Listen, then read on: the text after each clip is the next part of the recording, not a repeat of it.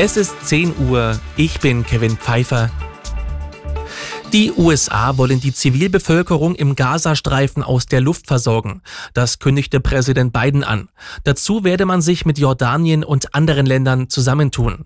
FDP-Politiker Lechte hält nichts von den Plänen. Das sei nur ein Tropfen auf dem heißen Stein, sagte er dem Deutschlandfunk.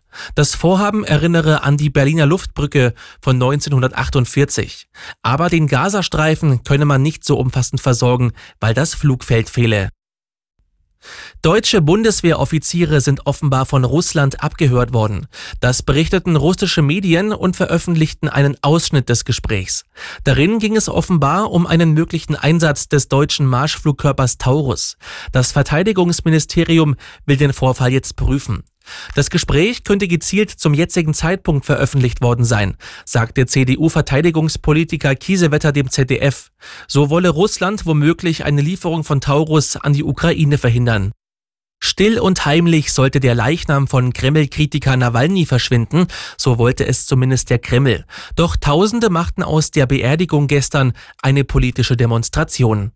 Auf Nawalnys Grab hier in Moskau steht ein Holzkreuz der russisch-orthodoxen Kirche mit einem Foto des Kreml-Gegners. Auf dem Schnappschuss lacht Alexei Nawalny, der vor zwei Wochen unter ungeklärten Umständen im Straflager starb. Auf dem Grab liegen auch rote und weiße Blumen. Erwartet wird, dass wie am gestrigen Tag der Beerdigung wieder viele Menschen auf den Borisowskoje Friedhof kommen, um sich von Nawalny zu verabschieden. Nawalnys Frau und die beiden Kinder sind zum Schutz vor der Verfolgung durch die russischen Behörden weiter Kontakte im Ausland. Aus Moskau, Ulf Mauder.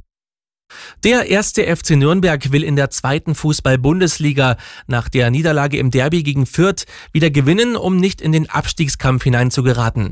Verzichten muss Trainer Christian Fiel beim Heimspiel gegen Braunschweig auf den gelb-rot gesperrten Mittelfeldmann Kastrop.